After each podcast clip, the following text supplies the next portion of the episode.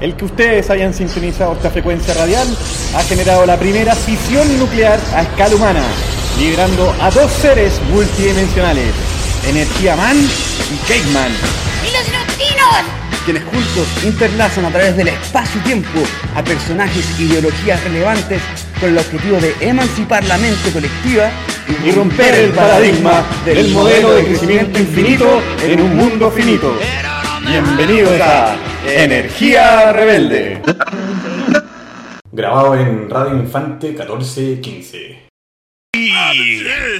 Hola, K-Man, buena. ¿Cómo estáis? Muy bien, ¿y tú? Bien, bien. Oye, lamentamos eh, estar de dos semanas que nos estuvimos al aire, pero es que se nos olvidó apretar rec en la grabación anterior y tuvimos entrevistada a Jennifer López, pero bueno, quedó, quedó para, para nosotros. Sí, salió, salió Jennifer. Salió de mi casa. Así, pues. Salimos de la casa a buscar a Jennifer, porque andamos de turistas. ¿Ya la Sharon? ¿No estaba porque la Sharon? Ya. Gusto verte, po, Daniel. A mí también, Energía pues. Andrade. Sí, tú también andas turisteando estos días, ¿no? Sí, estaba ahí con las pegas de turismeo. Oye, hoy día tenemos a un... ¡Detesto que viene ahí! ¡Energía Man! ¡Hola! ¡K-Man! Te vi a lo lejos como los azulejos. Sí, oye, echaste al, al pobre Daniel. No, pues Daniel se transforma. sí. Oye, tenemos a Oscar Santeliza, eso quería decir el Daniel. Sí, bueno, Oscar Santelice. Sí, sí. el- ¿Qué nos va a contar él? El presidente de Transforma Turismo. No te creo. Sí. Estuvo en Senatur calete rato. Así es. Muy bien. Creó las leyes de turismo y políticas de turismo en Chile. Capo Man. Un crack. Muy bien. Bueno verte, lleno de resplandeciente luminosidad. Sí, pues. Este que fue el desierto florido. Así es. Todavía está mecho, de hecho. Ujú. Pronto llega a su peak. Wow. A ti te gusta el Qué peak de increíble. las cosas, ¿no? Qué increíble. El pic energético. El peak que hoy día de Chile gana. ¡Vamos! se puede. Vamos. Puro Chile, su cielo, su lado. Muy bien. ¿Qué nos trae Puras energía, man? se cruzan también. Y ese campo de flores bordado. Es la come feliz de la eterna. Me alegro que te la sepas. ¿Qué nos trae energía, man, esta vez? Oye, llegué más rápido que Melusa arrancando los pescadores. Muy Ah, pues que no cacháis, pues la Melusa está en veda. Ah, y las machas también. Y las manchas también. ¿Viste? Si Y el loco también. ¿Qué, qué Los locos. Yo me comí unos locos la otra vez. En veda, Me los Sí, comí, me los mira, comí, mala cosa. No tenía idea. No, me debo. Lo voy a vomitar. Mira. Es peligroso pues, con lo de de, Hiroshima, de- de turismo, ¿cachai? También, pero ¿te acuerdas de la cuestión de Hiroshima? de Sí, lo- los está- pescados de alta mar. Sí, Oh. Pacífico. Increíble. Pero la gente no tiene conciencia, es el tema de las culturas. Si no sale Que en verdad no, es que yo quiero mi macha, quiero mi macha la parmesana con vino blanco. Oh. Melón con Y vino. mi merluza, ¿dónde está mi Mm. merluza, loco? No, pues, y los locos, los locos mayo. No. Entonces ahí tenemos que tener conciencia, cultura y también de políticas de extraccionismo. Los temas de pescadores artesanales y los pescadores industriales que son peores, los Sí. que arrastran. Sí, oye, Sí. sí, esos se pitean todo el coral, todo esto por Lucas. Y, y lo otro que es también un poco complicado el tema del güiro, por loco. El güiro. Sácate un güiro, como un güiro. Los güiros. ¿No cachai que en, Güiro, güiro. en Antofagasta o para esas regiones hay ahora toda una guerra de- del, del güiro? Porque ¿En serio? el güiro está ahí a, a libre disposición, pero no está del todo regulado. Entonces cualquier persona puede llegar y sacar el güiro y después venderlo. Pero hay mucha gente que ahora está llegando, que lo hablamos también en el programa pasado de mig- migraciones, viene mucho peruano a sacar güiro y después venderlo. El güiro igual se vende bien, pero si lo extraes mucho, eh, por supuesto que degradas el biosistema. Todo, porque dentro del güiro hay muchos organismos y de los cuales dependen varios pescados y otros. Entonces, ¿cómo se va a proteger eso? Y hay una Oh. guerra ahí y están echando a los peruanos y no sé, Oh, hay toda no. una guerra. Oh, ¿Qué vamos a hacer? eso, el diálogo, el diálogo. Oye, Sí, ahí tenemos que conversar sobre ya, eso. Ponte un tema, pues. Eh, ¿O querías decir algo más? no, el tema es que, pucha, esta visión que tenemos del puro Chile y que hoy día ganamos, le tenemos que ganar a Paraguay. Vamos. En este futuro cercano presente, que no se convierta en un puro Chile, es tu cielo contaminado. Puras brisas se cruzan también en este campo de flores desolado. Es la copia infeliz del Edén. Es la copia feliz del infierno. Ya, no llores. No te preocupes. Haremos todo lo posible. Haré todo lo posible en mi poder para que no ocurra eso. Bueno, Muy bien. Ya, ¿tema? Tema, congelado. eh, quiero comer curanto con chapalele de los chanchos en piedra. ¡Vamos!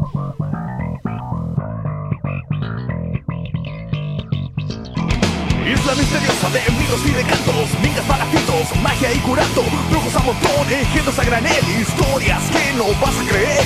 Levántate, hombre flojo. Sale a pescar, sale a pescar.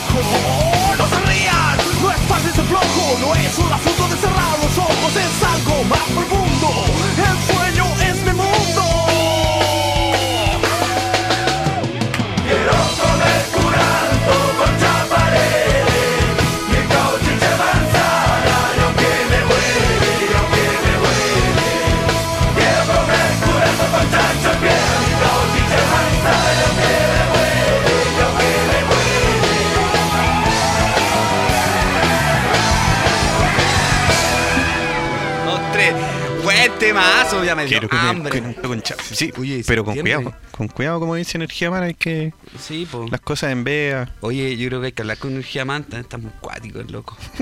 Parece que está entrenando. Sí, se junta poco con la gente ahora, no sé qué, qué onda. Yo creo que tiene algo tramando, está tramando uno de sus super proyectos. Sí, sí, sí. la- el próximo, el próximo programa dijo que iba a compartir algo Ah, gigante. bien. Sí, sí, lo cacho, gigante. Anda, ándame así porque algo escondido tiene. Gigante. Muy bien. Oye, en otro programa. ¡Ah, tu madre! Energía de la cabeza. Muy bien. Esta vamos a hablar de algo muy entretenido, Daniel. ¿Ya? Hoy día vamos a hablar de los microorganismos extraterrestres y microorganismos muy particulares que tenemos en el planeta Tierra. Fascinante. Tú sabes que según pueden verificar esta información en el ABC, ABC. Eh, la, la Estación Internacional ISS, Ok, International Space Station, ok. crecieron unos microorganismos en la plataforma de laboratorio, así afuera en el espacio empezaron a crecer bacterias. Entonces el, el sistema de limpieza empezó a cachar, oye, hay microorganismos afuera de la, de la cuestión. No. Sí, pues entonces como pero ¿cómo? Si es un vacío, que hay eh, radiación ultravioleta, ¿cómo va a sobrevivir una bacteria? ¿Cómo puede haber una bacteria afuera? Claro, de temperatura extrema. Sí, esta bacteria se llama el Solobacillus calamil, Ah, en honor a Abdul Kalam, Wow. expresidente indio. Entonces empezaban muchas de las teorías antes dice que salió acá en la Tierra ¿ya? y empezó a mutar en el espacio. Esto estaba como en el 2008, no me acuerdo desde cuándo estaba como ya la estación espacial. Es un turista espacial. Turista espacial, no sabemos, quizás es un extraterrestre, quizás salió de la Tierra, no lo tienen claro. Ujú. Es cuático eso.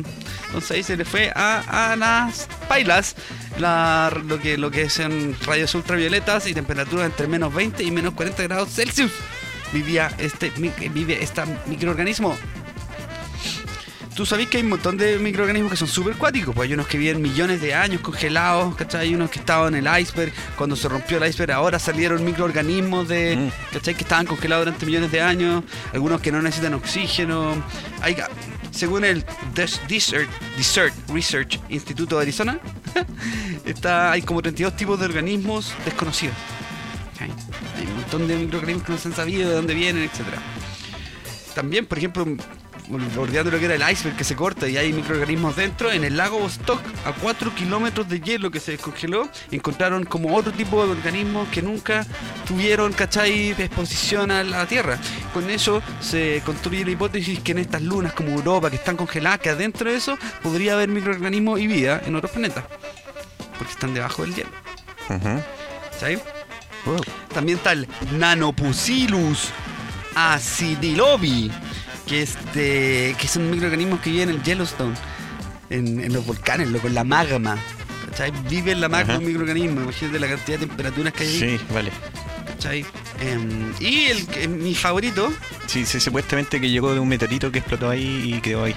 Entonces es un extraterrestre. puede ser Comprobado. como nosotros. Lo dijimos. También uno de mis favoritos, el tardigrade, el, terrícolas. el, tardi- el tardigrado, que es, eh, una- un- es como un- una cuncunita, ¿cachai? Con una boquita y tiene varias patitas, ¿cachai? Este tardigrade es el único que ha sobrevivido todas las extinciones del planeta Tierra. ¿Cachai? Este loco puede sobrevivir congelado millones de años. Este loco puede vivir 30 años sin agua y sin comida. Este no, no tiene, no le afecta la radiación. ¿Cachai? Este Oh. loco puede vivir sobre 150 eh, eh, Celsius. Mira, logró el Nirvana. Sí, el Una- loco es brígido y siempre ha estado ahí. Pa. Bueno, Es importante ver de qué se trata el tardigrade. No, no, microorganismos más, tenemos que traerlo, más fuertes. De, de hecho, el tardigrade va a ser el microorganismo que va a estar cuando el sol absorba la Tierra. Es el único microorganismo que debiera existir en ese momento. O No sé si único, pero que va a estar hasta ese Oh, momento. en brígido. Brígido, loco. Y, para terminar, el más chistoso. Tú sabes que existe un hongo llamado el Ophiocordyceps. Sí, no, mentira. Sí, igual sabes por qué te lo he contado. ¿Por qué, por qué mentí? ya, pues, me Según parecía- National Geographic, te lo pueden buscar en National Geographic o en su fuente de preferida de información. eh, el Ophiocordyceps es un hongo que la hormiguita va y come caquita de, de conejo. Ya come y este hongo se le lleva a la cabeza. Y estas hormigas se empiezan a tener comportamientos muy extraños. Les sale un hongo por la cabeza, le destruye el cráneo y le sale el hongo por la cabeza. Ajá. Así dirige el hongo, pero aparte le toma el- posición del comportamiento. ¿Qué hace la hormiga? Oh, La hormiga sube la plantita, ¿cachai? Sube y se va a una hoja, muerde la hoja y queda colgada de la hoja. Con la mandíbula. Colga y ahí se queda. Y así se muere. Oh, Viene el, el conejo, se la come y vuelve a tirar caquita y vuelve a estar el hongo. Y vuelve otra hormiga. Y así el ciclo repetitivo. Entonces alguna vez quizás nos transformen en zombies una.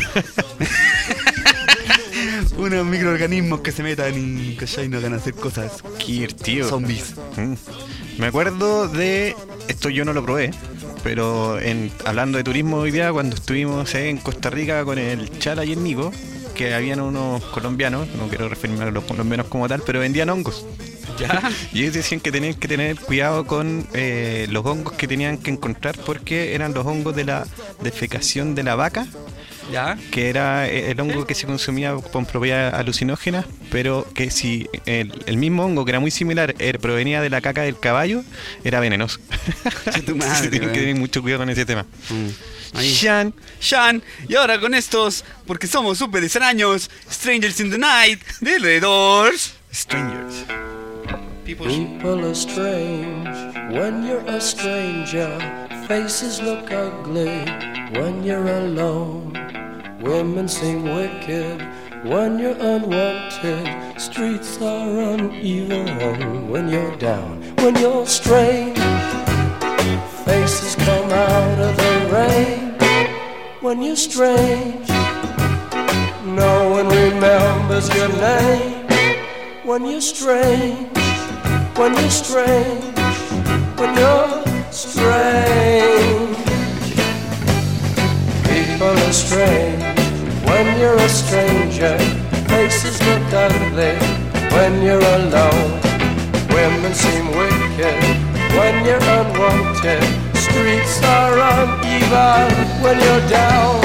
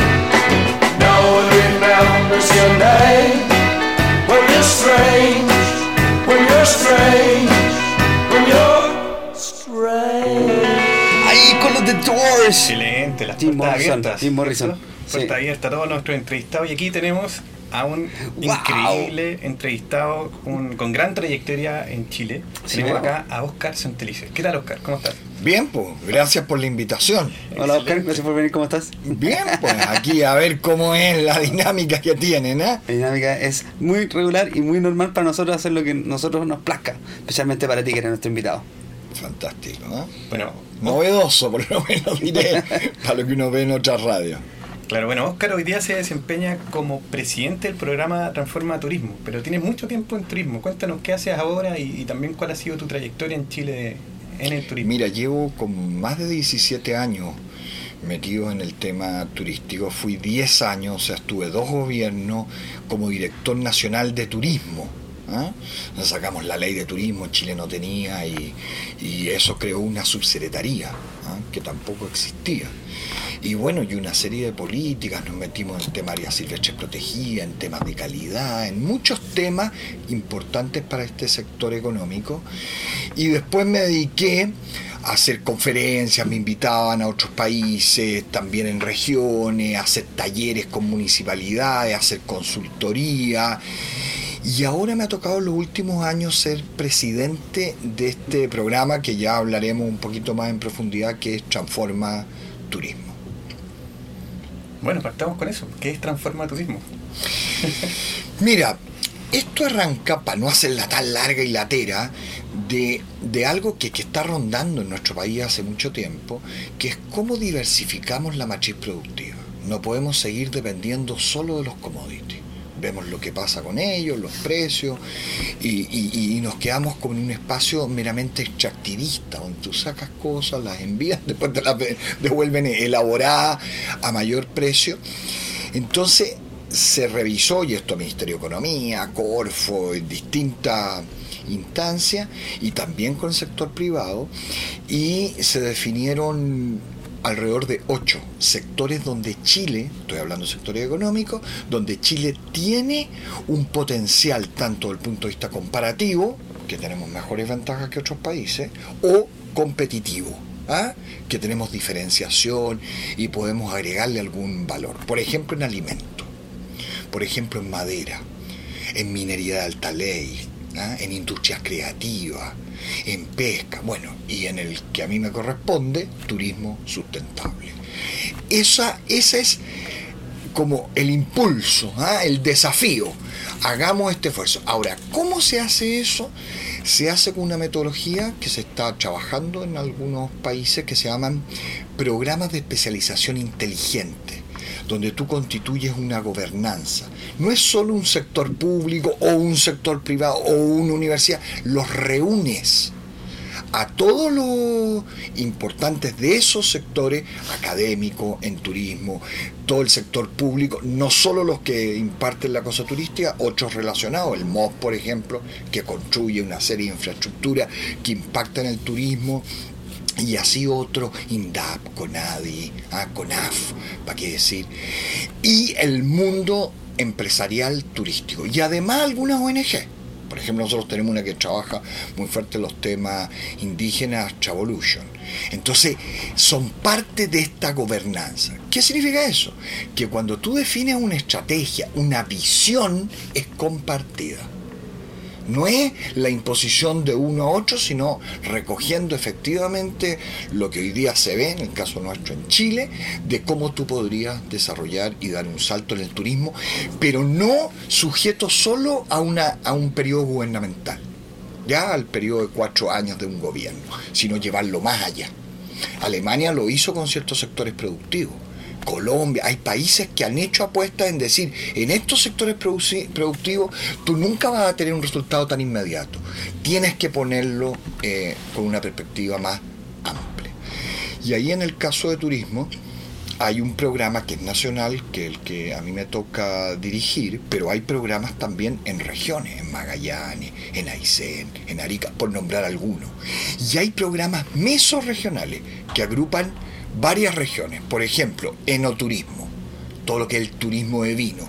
Claro, y está la región, la metropolitana, la quinta, donde están los valles vitivinícolas más importantes. Cada programa constituye su propia gobernanza, de acuerdo a los que están en torno a ese sector. Y el punto central, si yo diría, está en materias de sustentabilidad y de innovación. Ese es como el camino. ¿Cómo le agregamos valor? Porque lo que tenemos que levantar es la productividad en turismo, que se ha ido estancando. Llegan más turistas, se mueven más chilenos, digo turistas chilenos dentro de Chile, pero no aumenta el gasto, no aumenta la pernoctación. Entonces uno dice, nos hemos ido estancando en ciertos aspectos, ¿cómo o qué tenemos que hacer ah, para poder ir agregándole más valor a esta actividad que hoy día te está moviendo sobre 6 millones de turistas extranjeros y 12 millones de turistas chilenos y te está moviendo más de 10 mil millones de dólares. Esta debe ser una de las actividades que más empleo produce en el país pues está directamente produciendo más de 350 mil empleos y indirectamente porque el que va a comprar un negocio Claro, o el que toma un taxi eso claro eso no está dentro de lo que se entiende está, tradicionalmente y eso hay que multiplicar por dos Sí, por tres según la Organización Mundial de Turismo. Entonces tiene un impacto y en las regiones para que te digo el impacto que esta actividad cada día adquiere más. Y también con las nuevas eh, tecnologías de hoy en día, por ejemplo Airbnb, que también mueve mucho más directamente al- al- a la gente, al pueblo en sí. Más que también pasando por empresas, le ayuda mucho a tener, el, por ejemplo, el Cabify o Uber que puedan andar, que mueve más turistas, o tener el Airbnb, ayuda un montón directamente también a lo que es la gente. No, y esas tecnologías ya están, ya llegaron, no es que vienen, llegaron. Ahora, claro, entran todos los conflictos porque no, no paga impuestos, porque no está de alguna manera normalizada, te genera algunas tensiones que tenemos que también ir abordando porque efectivamente la gente la usa. Y va a una casa, un departamento, y va porque la gente coloca, lo mismo que en el caso de la U. Son tensiones normales cuando se están dando pasos tan importantes de, de cambio, ¿ah? de cambios de paradigma y, toda esta economía digital que, que se nota. Bueno, nosotros que estamos preocupados en turismo tenemos que de alguna manera irla colocando con más fuerza. Y eso es parte de alguna de las cosas del programa. Ahora, descripción, programa, ¿qué hace? Después que constituye esta gobernanza, hace un diagnóstico, en el caso nuestro de nivel nacional, cada uno en el nivel que tiene, hace un diagnóstico, saca las principales brechas.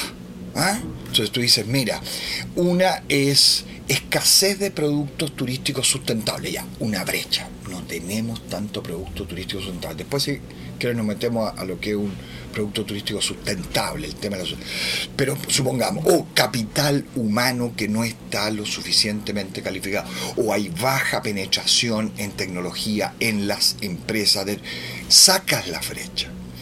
Y luego construye en conjunto todo esto y con talleres, con entrevistas, una hoja de ruta. Que es como una carta GAN donde yo pongo mi iniciativa y le doy una periodicidad y le doy un tiempo y le pongo qué dineros cuesta. Los recursos. Más o menos ¿ah? estimados. Donde aquí va sumando de todos lados. ¿ah? No pertenece a uno solo. Y, y esa hoja de ruta es la que marca la pauta de lo que tú vas a hacer en 8 a 10 años, buscando instalar, en el caso nuestro, el turismo de una determinada manera y que Chile se posesione en el mundo y hacia su interior, eh, donde el turismo sustentable sea el eje de su desarrollo. Eh, para entender ahora como la palabra turismo o la definición de turismo de acuerdo a la Organización Mundial de Turismo dice comprende las actividades que realizan las personas durante sus viajes y estancias en lugares distintos a su entorno habitual por un periodo de tiempo consecutivo inferior a un año con fines de ocio, negocios u otros. Nosotros yo creo que nos definimos un poco como ciudadanos del mundo o como, como que siempre somos un poco turistas. Incluso no somos ni, ni turistas en propio Chile, somos propio Santiago, incluso uno no lo conoce. Eh, ¿Estás de acuerdo quizás con esa definición de turismo y, y a qué se le agrega el sustentable? ¿sabes? ¿Por qué es turismo, turismo sustentable? Primero la definición, que es una definición más o menos de consenso, es si tú pernoctas una noche eres un turista. Hasta un año, porque si no ya te quedaste a vivir. Pero, Hasta seis meses podrían ser. Claro, pero, pero, pero se coloca como prolongación un año, pero es con Sí. una pernoctación. Al que solo va por el día se le llama visitante. Mira. Esa es la diferencia entre turista y visitante. Ah, el turista pernocta a lo menos una noche en un lugar distinto al lugar en donde vive y trabaja. ah, y, y- obvio, ¿qué hace? Que él se hace un gasto en ese lugar. Si yo me voy a la playa y voy a, a la pescadería, a la caleta y compro, estoy gastando una plata que no la generé allá, la generé acá. Ah, bueno, ahora los economistas te van a decir, sí, pero estás dentro, está bien, pero yo llevé algo que si no, él no tendría y hice un gasto y hice un movimiento en la cosa económica. Ahora, cuando llega un extranjero, Allí es igual que un producto de exportación, es lo mismo que yo vendo un vino. Lo que pasa es que el vino te lo compran afuera, en Alemania, en Francia, te lo compran afuera. Producto por... Aquí, el- el caso del turismo, tú compras el viaje, que es un intangible, y cuando lo vives aquí, lo estás consumiendo acá, pero con plata que no se generó en Chile, que se generó afuera. Entonces, ¿cómo se entiende eso? Como una divisa. Igual que la harina de pescado, que, que otras cosas ¿ah? que tú vendes hacia afuera, eso pasa a ser una divisa que le ingresa al país. Entonces nosotros medimos lo que gastan esas personas. Qué interesante el valor agregado porque también es distinto el valor intrínseco que tiene el vino comprado acá con una experiencia de turismo versus el que compró allá en su supermercado de elección el vino el mismo. Quizás hasta más barato. Pero acá tiene una experiencia que le da único. Eso es lo que siempre se queda en la, mente de las personas. La historia detrás de. Bueno, es que ahí yo creo que estás apuntando algo que nosotros, en, en nuestra línea del programa estratégico de turismo sustentable, que nosotros dijimos, hay que diversificar experiencias. ¿Qué significa esto? Apostar por aquellos eh, elementos que sean como donde Chile sea bien potente. Estoy hablando ahora dentro de turismo, ¿ya? Entonces dijimos el vino. Hoy el vino es un embajador, afuera nos reconocen, hemos hecho buen vino, va, estamos presentes en no sé cuántos lugares en el mundo, en las casas, en los restaurantes. Entonces, hagamos una experiencia como la que tú mencionas aquí en Chile. Cuando yo digo quiero ir a una ruta enoturística, por el vino, ¿ah? y donde voy a ir a una bodega, y donde voy a hacer actividades, y voy a hacer cata, y voy a hacer otras cosas, no va a pasar, ¿eh? Andar a caballo, andar a caballo, y voy a ir en un coche, y voy a andar en bicicleta en torno a rutas, Y voy a probar vino. hacer, y voy a probar vino, porque hay, hay organizaciones, por ejemplo, en Brasil, que no eran grandes tomadores de vino, se han armado de amigos del vino, y vienen. Entonces, tú dices, oye, si en Chile tenemos tan buen vino, bueno, destaquémonos en esa experiencia y trabajemos. Otra, astroturismo. Tú sabes Mira, que en Chile tenemos... O sea, San Pedro de Atacama. Claro, lo que pasa es que en Chile están el 50% del mundo de la infraestructura para mirar el universo. Proyecto En Chile. Alma. Proyecto Alma y varios más. Entonces, ¿qué te estoy diciendo? Oye, algo pasará en Chile que aquí se vienen a instalar, no se instalan en otros países. Entonces, algo tienen estos cielos oscuros que vienen acá. Entonces, ¿eso qué te llama? A gente en el mundo que sí está interesado, no solo científico, aficionado, a venir a esta experiencia. El Valle del Elqui, por ejemplo, yo creo que está trabajando bien en serio eso, en la zona también de San Pedro, Atacama, también está. Y hay otros lugares en Chile en que tú puedes ir desarrollando. Y tú dices, si yo quiero vivir una experiencia astroturística, ¿dónde tengo que ir? A Chile. A Chile. pues. ¿Me explico? ¿Por qué? Oye, por algo la llevan si estos gallos ahí siguen construyendo los grandes observatorios del mundo. Bueno, lo mismo para turismo de naturaleza. Chile es un detalle, lo que estábamos hablando de la canción nacional. ¿ah? Cuando uno describe Chile, porque eso hace parte de nuestra canción nacional. O sea, tener un desierto como el que tenemos de Atacama, tener una Patagonia, los lagos, los volcanes, y le va, tenemos cosas en la, en la misma costa. O sea, hay una cosa muy potente ligado a eso y nosotros dijimos, esta es otra experiencia que hay que trabajar en materia de turismo, naturaleza y aventura.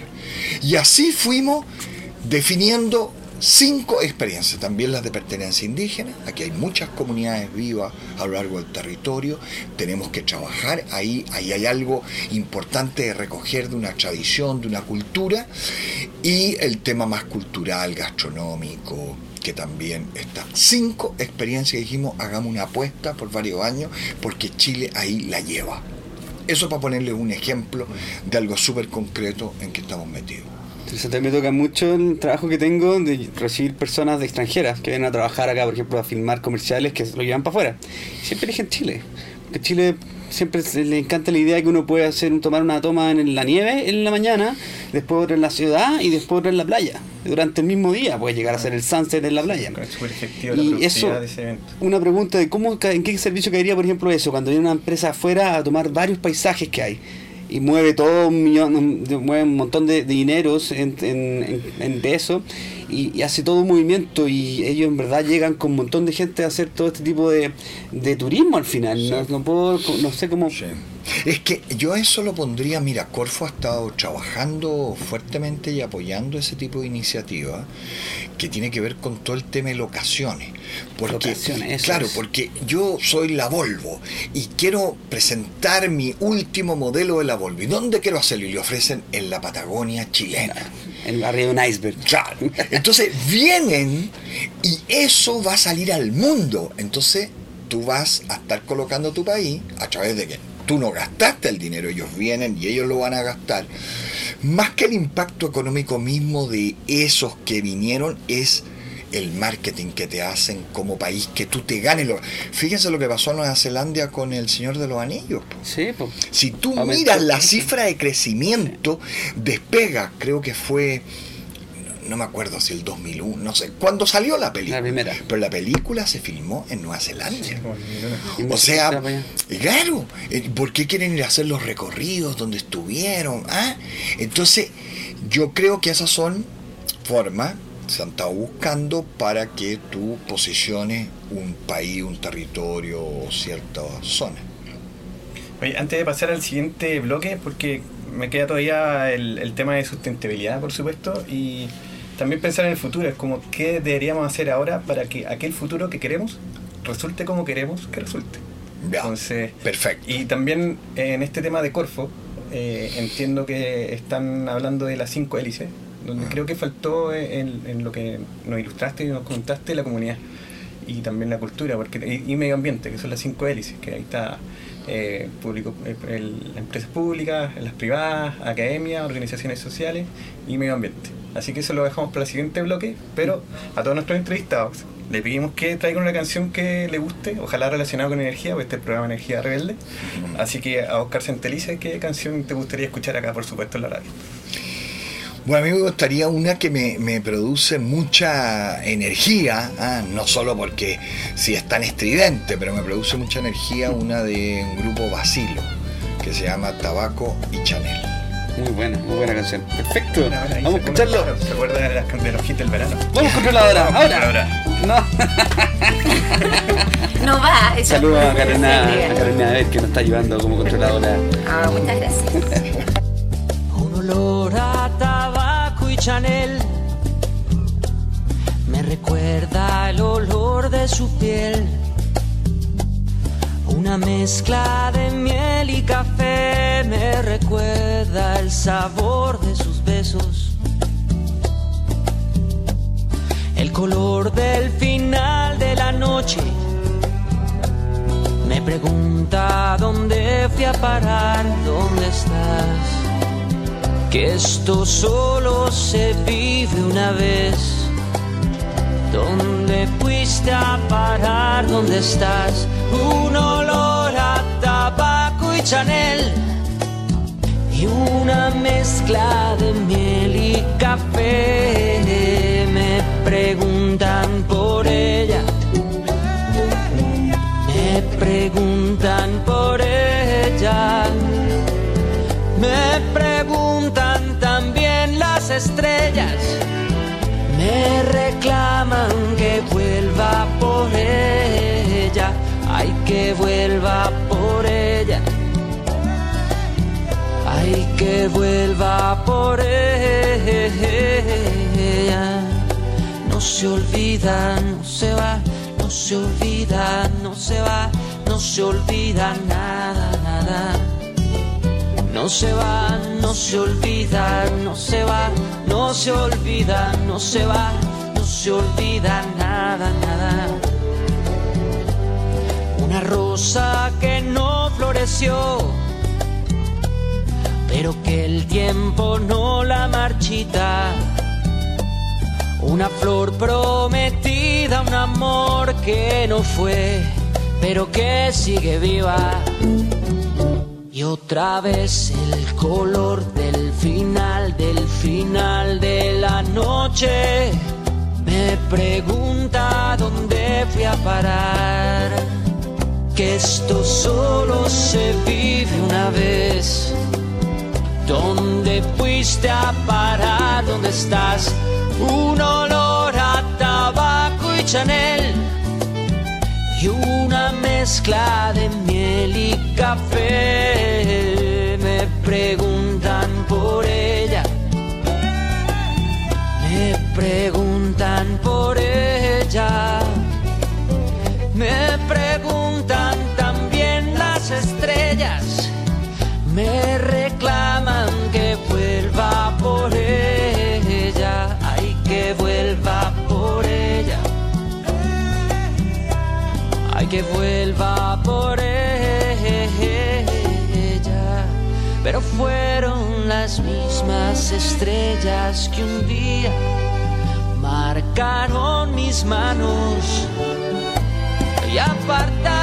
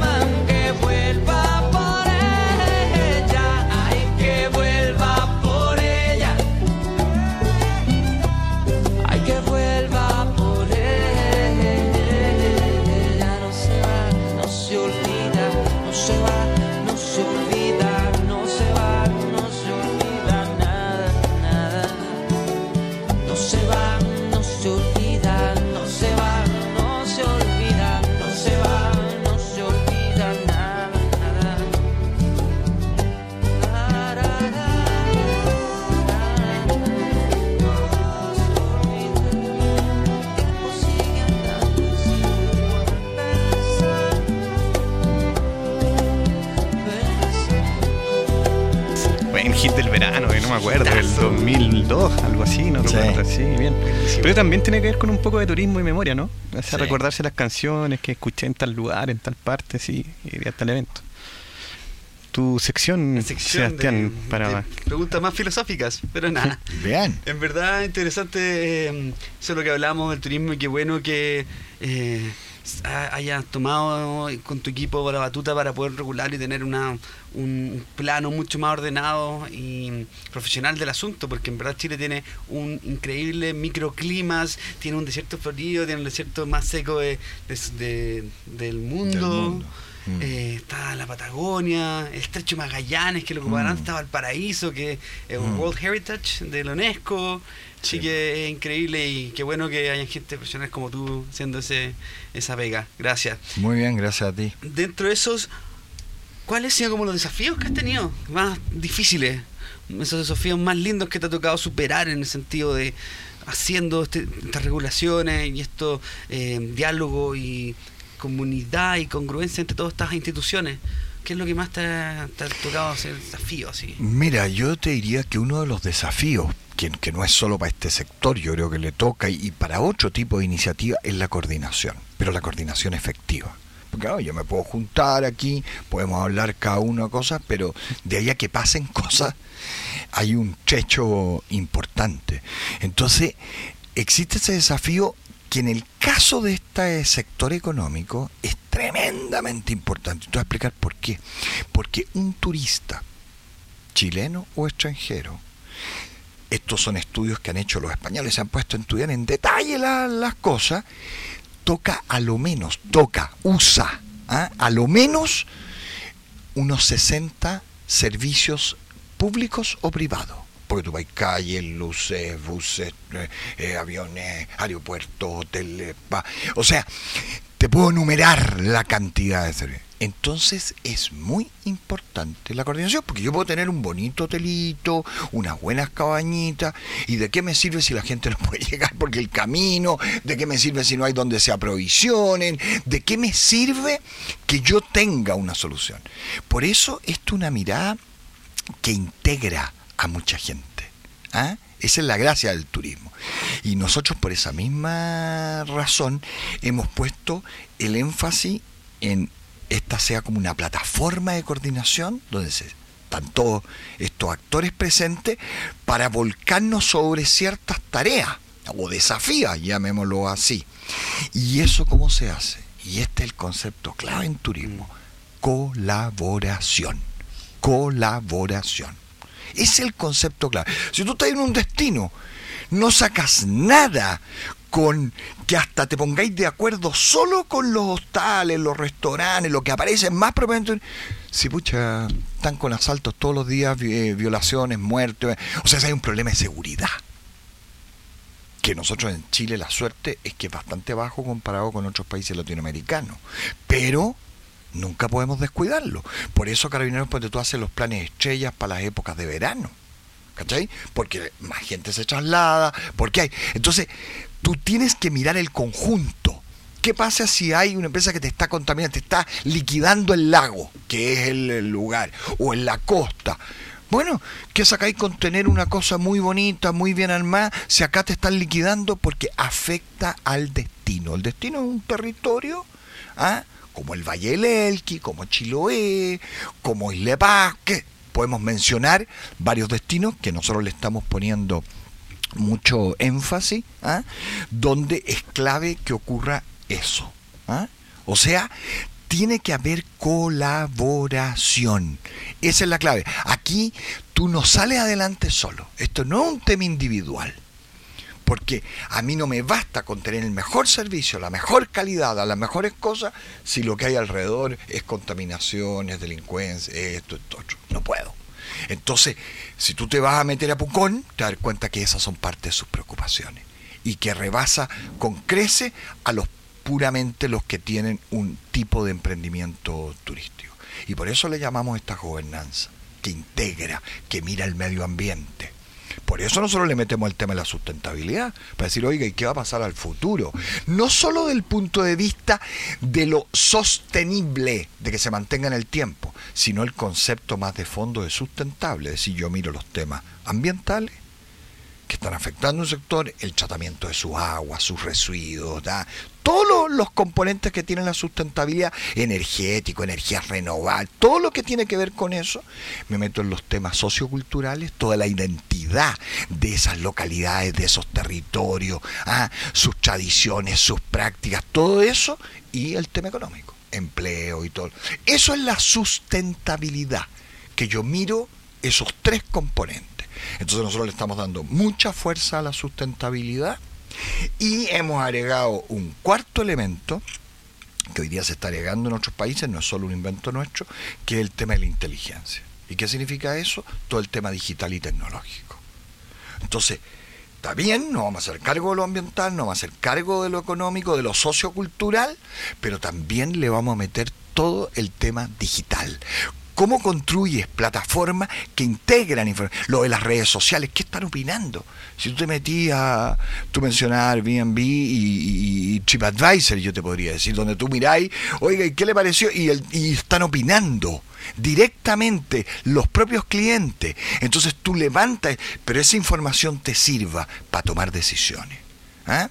Entonces, nosotros, el elemento que estamos, por eso hablamos de destinos turísticos inteligentes, que son sustentables e inteligentes. Y eso les va permitiendo ir pensándose al futuro, ¿ah? permanentemente, y eso lo estamos probando con un lugar específico, un piloto, en el lago Yanquihue ¿En y en Todos los Santos. Estamos partiendo con un piloto. ¿Y cómo, con qué consiste el, sistema más, el piloto en sí? El piloto en sí es que tú, bueno, constituyes obviamente la gobernanza, trabajas con los municipios, trabajas con los órganos públicos que están vinculados a la actividad, con todos los privados, las cámaras, las corporaciones y los propios privados, y armas un plan de trabajo llamado plan de acción y trabajas cuatro pilares principalmente. Uno es la sustentabilidad, lo que yo mencionaba. El otro es la innovación, ¿ah? porque todo el tiempo tienes que estar pensando, que, porque tú de alguna manera también compites con otro destino, entonces ¿por qué yo te voy a escoger? ¿Qué me ofertáis? El tema de la accesibilidad, o sea, la accesibilidad universal, que pueda ir todas personas, adultos mayores, personas con una cierta discapacidad, que pueda, ¿ah? y el tema de las tecnologías. Son cuatro pilares que tú trabajas fuertemente y eso te va permitiendo eh, tener lo que se denomina un destino turístico inteligente y sustentable. Hay quizás dos choques, no sé si culturales, pero ejemplo, si yo viviera en Lago Ranco, por decir, tenemos un amigo que es el Chala, que está trabaja ahí, en, tiene unas Saludos, cabañas Chala. también. Sal- Saludos y por supuesto del, del otro punto de vista el auditor que de repente dice, oh, qué, qué interesante estos programas, pero ¿y, qué va a pasar si ahora se va a llenar de turistas? O sea, bien por él porque es una cabaña, pero el intervencionismo, la protección de- de- del lugar, cómo, cómo se cuida y quizás hay algunos ejemplos, yo no sé, como hace cinco años atrás iba a Puertecillo llegaba eh, casi en bicicleta, con la, bajada de la cuchilla, que es bien asesina ahí, pero pero eh, eh, es bien... eh, tenía ese tema como más rústico, más volver a la naturaleza, desconexión, y ahora están construyendo un resort gigante y tú dices, mataron ese lugar. ¿De cómo se protegen esos lugares? Bueno, yo lo que creo es que, y la gracia de, que constituyas tú estas gobernanzas en determinados territorios y, que se le está poniendo otro agregado y que tiene una cierta fuerza legal, que es zona de interés turístico. Estamos juntando destinos inteligentes con zona de interés turístico. Porque la declaratoria de zona de interés turístico te obliga generar un plan de trabajo y de acción donde compromete al municipio, compromete a todos los actores que están en eso, donde tú podéis trabajar los planos reguladores, donde podéis trabajar ordenanza, oiga, mire, usted no puede construir aquí, en este, este, donde tú de alguna manera los territorios que tienen más vocación turística los protege. No significa que en otros lugares no se puedan hacer cosas. Mírate Pichilemu, toda la zona de Punta del Lobo, ya que me sacabas por Tecillo. Y que hablábamos con el alcalde, a mí me tocó trabajar en un proyecto cuando no había señalética de tabla de ser, no había artesa, no había nada. Y hoy día tú vas ahí Sí. y tienes todo eso. Entonces, ¿cómo proteges? Porque querían ahí montar una empresa, pero es que eso lo va a afectar. Eso, pero tienes que hacer que la comunidad, Mm. la comunidad, con todas sus organizaciones, se haga parte de esa situación. Entonces tú dices, ok, esto es una zona turística, ¿cómo resguardamos? del punto de vista de qué terrenos pueden tener tales usos y te metes ya en lo micro ahí en el detalle. Eso es parte de una manera de proteger, de resguardar y, y de que vayamos teniendo. Y termino solamente diciendo, porque lo que tú dices también es un punto que tiene que asumirlo el mundo turístico, que son los residentes. Mira lo que ha pasado en otros países, donde de repente se cansan. de- Entonces, también tienes que de alguna Mucho, manera hacerte cargo de que esta persona no siente una pura invasión. Entonces, bueno, eso es parte del esfuerzo, pero eso no es solo responsabilidad del municipio, o solo responsabilidad de Senatur, o solo del señor, ¿me entiende? Si no hace, este- por eso lo colaborativo. ¿Ah? ¿Y cómo, por ejemplo, si yo soy dueño de unas cabañas, tengo un puesto de bicicleta en un lugar turístico o soy residente, ¿cómo yo puedo ser partícipe de la gobernancia? ¿Cómo hay una forma que yo pueda mm, Yo participar te en las cuento, te cuento reuniones? un- o, como, por ejemplo, como... Mira, yo te, te cuento un ejemplo concreto ya que hablamos de lo que te decía el lago Yanqui cuando estamos así. Se hizo un trabajo que se llama Bike Friendly. Y ese trabajo Bike Friendly es como, como hace tiempo, y eso es una cosa que a mí me tocó participar y me tocó con el que está dirigiendo la Corfo hoy día, Vitrán, Eduardo Vitrán, que él era de Obras Públicas, armar ciclovías en torno al lago Yanquihue y dar los primeros inicios de que partiera. ¿Por qué? Porque el lago tenía potencial para eso. Entonces se armó un trabajo y se trabajó con mucho emprendimiento. Gente que tiene talleres de bicicleta, gente que tiene hostales, gente que tiene restaurante. Se trabajó. ¿Y qué hicieron? Armar una asociación bike friendly. Y todos tienen calcamonía. Tú vas hoy día a los negocios y todos tienen. Pero no es solo tener la calcamonía. Se les dio toda una capacitación, un trabajo. Se armaron manuales donde la gente empezó a poner estacionamiento para bicicleta. Comida, calóricamente hablando, especial para el bike friendly. O sea, se le puso talleres. Entonces, de alguna manera, fuera de que tú has participado en estos talleres hasta antes, te representas a través. Entonces, si tú estuvieras ahí, serías parte de esa asociación y eso te va permitiendo eh, que vaya mejorándose el estándar que tiene quienes están ofertando en este caso lo que tú decías para las bicicletas. ¿ah? Y luego hay que hacer todo un esfuerzo de promoción, de instalar, oiga, usted quiere en familia o como un amigo o no sé qué, bueno, tiene un lugar donde se puede hacer eh, una experiencia en bicicleta bien potente. por el Bueno, punto- claro, hoy en día es solamente para complementar para los auditores que no tengan quizás esta oportunidad que se están dando en el lago Yanquihue. Es importante cuando se arman las elecciones a- principalmente al municipio, a alcaldías, eh, participar en los PLADECOS, los planes de desarrollo comunales y donde se habla acerca de los planes eh, de desarrollo regional. Qué por buena. supuesto. Claro. Esas son las herramientas ahora. Esa es una herramienta y la otra herramienta que algunos municipios la han llevado adelante que son los PLADETUR. Así como hay los PLADECOS, planes de desarrollo comunal, los PLADETUR son plan de desarrollo Ah, turístico perfecto. comunal. Bueno. Mira qué buena. Entonces ahí se produce un complemento y eso te ayuda. Y eso en las zonas de interés turístico es clave que se lleven adelante. ¿Y cuál han sido? Hay, hay, a ver, por ejemplo, yo creo que hay gente que está un poco ciega a, este cambio o a- un poco reacio al, turismo, general quizás residentes, quizás, qué sé yo. ¿Nos puedes dar ejemplo de gente que dice, no, esto no, no, no, no? Y, y ver cómo podemos hacer despertar a esa gente, que abra los ojos para poder salir de la caverna y se den cuenta que en verdad es un desarrollo de todos, del- de, Chile y obviamente haciéndolo bien, tomando en cuenta la sustentabilidad y toda la gobernanza y los diferentes pilares que toman en cuenta y hélices que toman en cuenta para el, desarrollo. Eso, cu- cuáles sido las- generalmente los que tocan que son medios reacios y cómo hacerles hacer cambiar el switch.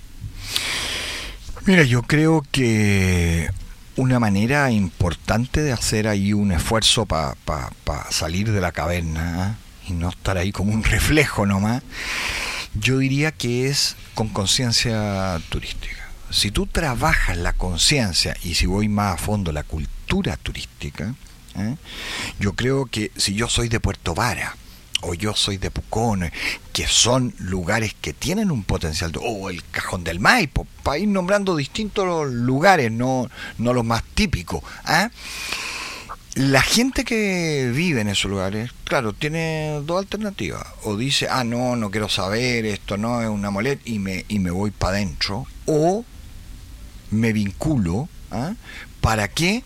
Para poder ver de qué manera yo también puedo aportar a ese destino turístico.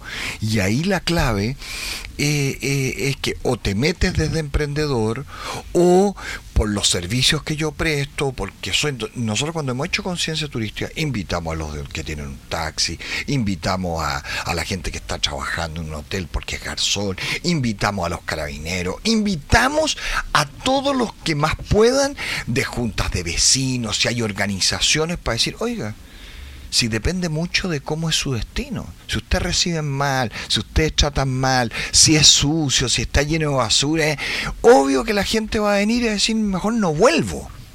¿Me entiende? Entonces uno puede integrar a la comunidad.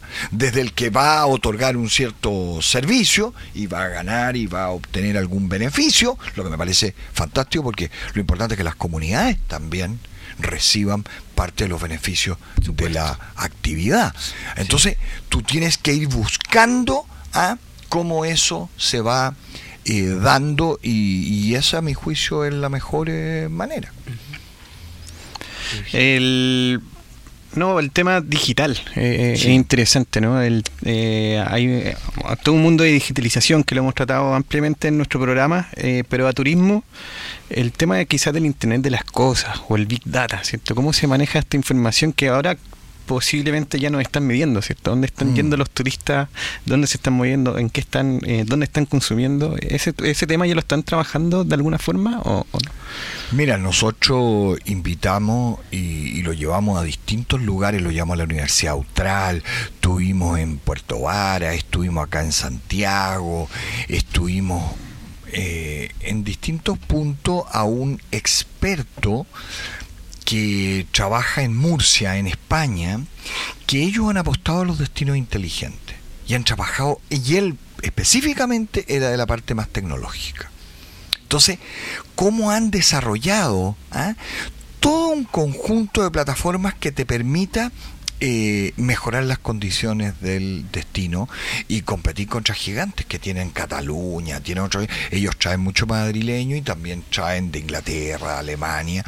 Entonces, ¿qué le ofertan, qué le ofrecen, qué buscan, qué, qué, qué con, con, qué se sienten contentos, satisfechos? Qué? Entonces, tienen, y todo eso es con levantamiento de información en, en los temas más bien digitales, que ese ha sido el tema que ellos más han trabajado y nosotros este fin de semana vamos a apoyar como Transforma Turismo una hackathon. ¿A qué me refiero con eso? Va a haber una ah, hay una feria en Chile que es la feria de turismo que Chile tiene que se llama Viva vacaciones viajes perdón y vacaciones Viva ¿ah? V corta Y V corta A Viva, viajes y vacaciones. Se va a hacer en el Centro Cultural Mapocho, ¿ya? Mm. Y este año, Viva, vienen gente de todas las regiones, traen las ofertas. Digo, para pa la gente que quiera ir, el domingo está abierto a público en general, antes a profesionales. Eh, se va a hacer una hackathon al interior, ¿Ah? ¿Y qué es una hackathon? Es que tú juntas desarrolladores, programadores, diseñadores, emprendedores, todos cabros jóvenes, ¿ah? que no es que son especialistas en una materia, en turismo, ¿eh? y le pones desafíos tecnológicos que tienen determinadas. Ah, hackathon de hacker. Ah, de, claro. y esto y de maratón. ¿ah? También. Es de quiebre y de maratón. ¿ah? Y en este bueno. caso va a ser de 24 horas, sin dormir. Entonces parte el viernes, tenemos que estar ahí, todos los que somos mentores, jurados, vamos a estar ahí y le vamos a tirar, van a haber 100 jóvenes desafíos. Bueno, ahí sale Natur tirando un desafío, y nosotros. ¿Qué estamos buscando? Que se metan en el campo a través de lo digital y lo tecnológico a resolver problemas que este sector económico o industria no ha resuelto y que te lo puede dar gente que ni siquiera es de turismo. Entonces, esos son parte de las cosas de innovación que, que- que este programa también impulsa. Perfecto. Eh, tal cual como adelantamos, este programa Energía Rebelde y a todos nuestros entrevistados le preguntamos qué entiende por energía. Así que a Oscar Centelices le preguntamos, ¿qué entiendes tú por energía? Bueno, a mí lo primero que se me viene a la cabeza energía es como algo bien pasional, ¿ah? como muy, muy ligado a, a- la sangre, a, pero, pero si lo llevo más allá es a los átomos, a la electricidad, al cómo, cómo la energía es, es- es toda una cosa que te conecta, que está en, en en- en el mundo y en el universo. Y no solo estoy hablando entre los seres humanos, con los animales, con, con- con- con las montañas, con, todo. Entonces, la energía es algo que está constantemente en movimiento y que es muy relevante. Y, y si ya la aterrizo más, claro, creo que no hemos dedicado más a la energía de los fósiles, de los combustibles, y- y tenemos que hacer el giro a las energías renovables fuertemente, porque es lo que te permite en muchas cosas acción. La energía es lo que a mí me permite acción. Si yo he logrado comer, yo puedo moverme, puedo hacer ejercicio. Si no, estoy impedido. Entonces, ¿cómo genero energía? Y para mí energía hoy día, ligado al turismo, es la energía sustentable. Y la energía sustentable es que yo use el sol, que yo use el viento, que yo use el mar, que yo use la geotermia, eso. Y yo llego a destinos donde tienen, por ejemplo, temas de calefacción o de la misma iluminación y, están usando los clásicos y gastando mucho recurso que hoy día cada vez es muy escaso. Entonces la idea es reconviertas. Entonces estamos haciendo todo un programa de eficiencia energética y lo estamos trabajando para que la gente pueda medir lo que gasta, ver cuánto tendría que invertir, si hay proveedores que le colocan el cambio tecnológico, pero después ellos le compran los productos. O sea, estamos buscando la forma para hacer la reconversión. Vamos a hacer un ejemplo en el caso del Parque Nacional Conguillío, que lo tomamos de piloto para transformarlo en un parque cero emisión. Estamos trabajando con la embajada de Suiza. Vino una empresa de Suiza porque están trabajando destino. Ellos pusieron recursos, nosotros pusimos y queremos que sea un parque que no emita eh, a la huella de carbono. O sea, estamos en, en esa en esa línea también. Perfecto. Sebastián. Sí. No, quería agradecerte en nombre del, del programa Energía Rebelde por haber estado, por haber entregado conocimientos y puntos de vista en relación al turismo sustentable que, que nosotros avalamos todo el rato porque es algo que nos fascina y sabemos lo importante que es para la humanidad. Muchas gracias, Oscar. ¿Algunas palabras quizás al cierre o algo que quieras compartir? No, darle las gracias a ustedes la posibilidad de estar en una radio que, que entiendo por lo que sé es bien colaborativa. Y creo que a esa economía tenemos que cada día avanzar más. Y lo que están haciendo ustedes, lo que hacemos nosotros y otros, porque hay muchos, yo creo que va en esa dirección el mundo que viene. Perfecto. Vamos, Muchas gracias. Oscar. Muy bien. Adiós. El que ustedes hayan sintonizado esta frecuencia radial ha generado la primera fisión nuclear a escala humana, liberando a dos seres multidimensionales, Energía Man y Cake Man, ¡Y los neutrinos! Quienes juntos interlazan a través del espacio y tiempo a personajes e ideologías relevantes con el objetivo de emancipar la mente colectiva y romper el paradigma del modelo de crecimiento infinito en un mundo finito. Energía rebelde.